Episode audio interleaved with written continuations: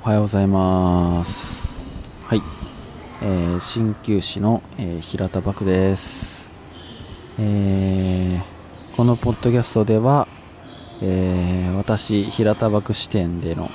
はい、子育てを実況する、はい、そんな感じの、えー、お話をお届けしてます、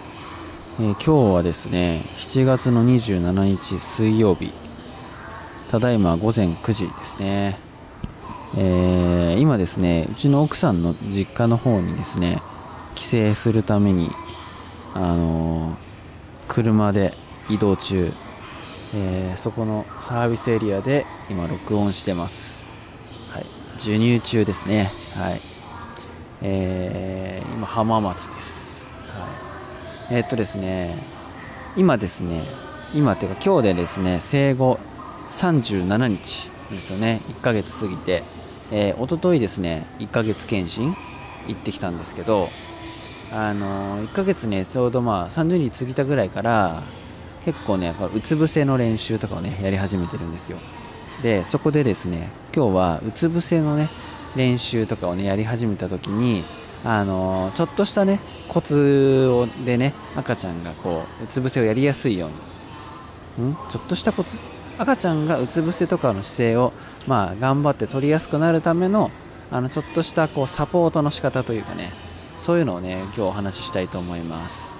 えー、まあね、まずねやり方から言うとあのうつ伏せになるじゃないですか、ね、ベターって伏せてると思うんですよ。その状態から頭を頑張って持ち上げようとするんですけどなかなかね持ち上げられないと思うんですよ。重そうにしてて、ね、ボディバランスとかやっぱ、ね、大人と比べると全然違うんでまあ、やっぱそううまくいかないわけですよね。なんですけど、ね、それをねあの少しでもやりやすくしてあげるっていう風な方法で結構ね、あのー、まあ、やれるといいんじゃないかなってところで言うと、えー、赤ちゃんのその腕手ですね。っていうのは大体体の、ね、横に置いてあると思うんですね。横。まあちょっとまあ下にそんなに入り込むほどではないですけど、まあ、横ぐらいすぐ脇ぐらいに置いてあると思うんですけどまずねその肘のところを外側からね両方手で押さえてあげるんですよ。うん、なんていうかその最初すでに置いてある手の位置からあの外にこう肘が広がっていかないように手でこう壁を作ってあげるような感じ、ね、そうするとね結構ね分かりやすくなりますのでちょっとねやってみてもらえるといいんじゃないかなと思います。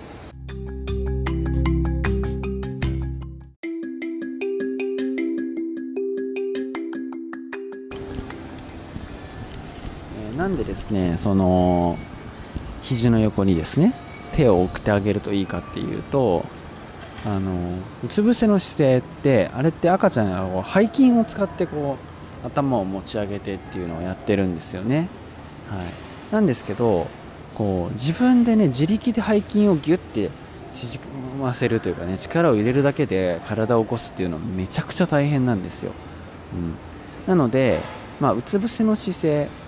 まあ、うつ伏せ今言ってるうつ伏せっていうのは赤ちゃんの頭を上げてるようなうつ伏せの状態ですね、はい、その姿勢ってどういう風にとってるかっていうとうまく取れるようになりだすとあの結構な部分を自分のこう肘がついてたりとか手がついてたりってすることによってその床をこうグッて押すその床反力を得て、ね、その床反力を得ることで、えー、っと背中がこう起こしやすくなってで起こしやすくなった状態からかつ自分の背筋を使うみたいな。感じで保ってるんですよね姿勢を。なんですけど最初赤ちゃんってねその床反力をもらうっていうやり方が、まあ、うまくやり方が分かんないしねできないんですよ、うん、なのでそれをですねこう肘の横に手を置いてあげることでちょっとね上げようとか動かそうとして動いたりねしようとした時にちょっと肘がこう手に当たったりするわけですよ。そうするとその肘が手に当たることでそこをグッと押す感じなんですよね。で押すと押した分だけ跳ね返りが返ってくるのでその跳ね返りっていうのは矢印が、えー、反対方向なので肘を外に押すってなると、まあ、内側に向きますね。それが両方いっぺんにやると内側と内側同士でぶつかるわけですよ。そうするとその力って上方向に行きやすくなるんですね、うん。ちょっとねあのややこしい話かもしれないですけどまあね、例えばですけどふわふわのソファーの上ソファーベッドかなの上で寝てる状態からじゃあここから立ち上がってください起き上がってくださいって時に手でギュッて下を押そうとしても柔らかいと行きにくいですよね、うん、でも硬いところとかの方がグッて押した時に力がねもらいやすくて立ちやすいと思うんですよ。あとね違う例えで言うと何ですかね。うーん。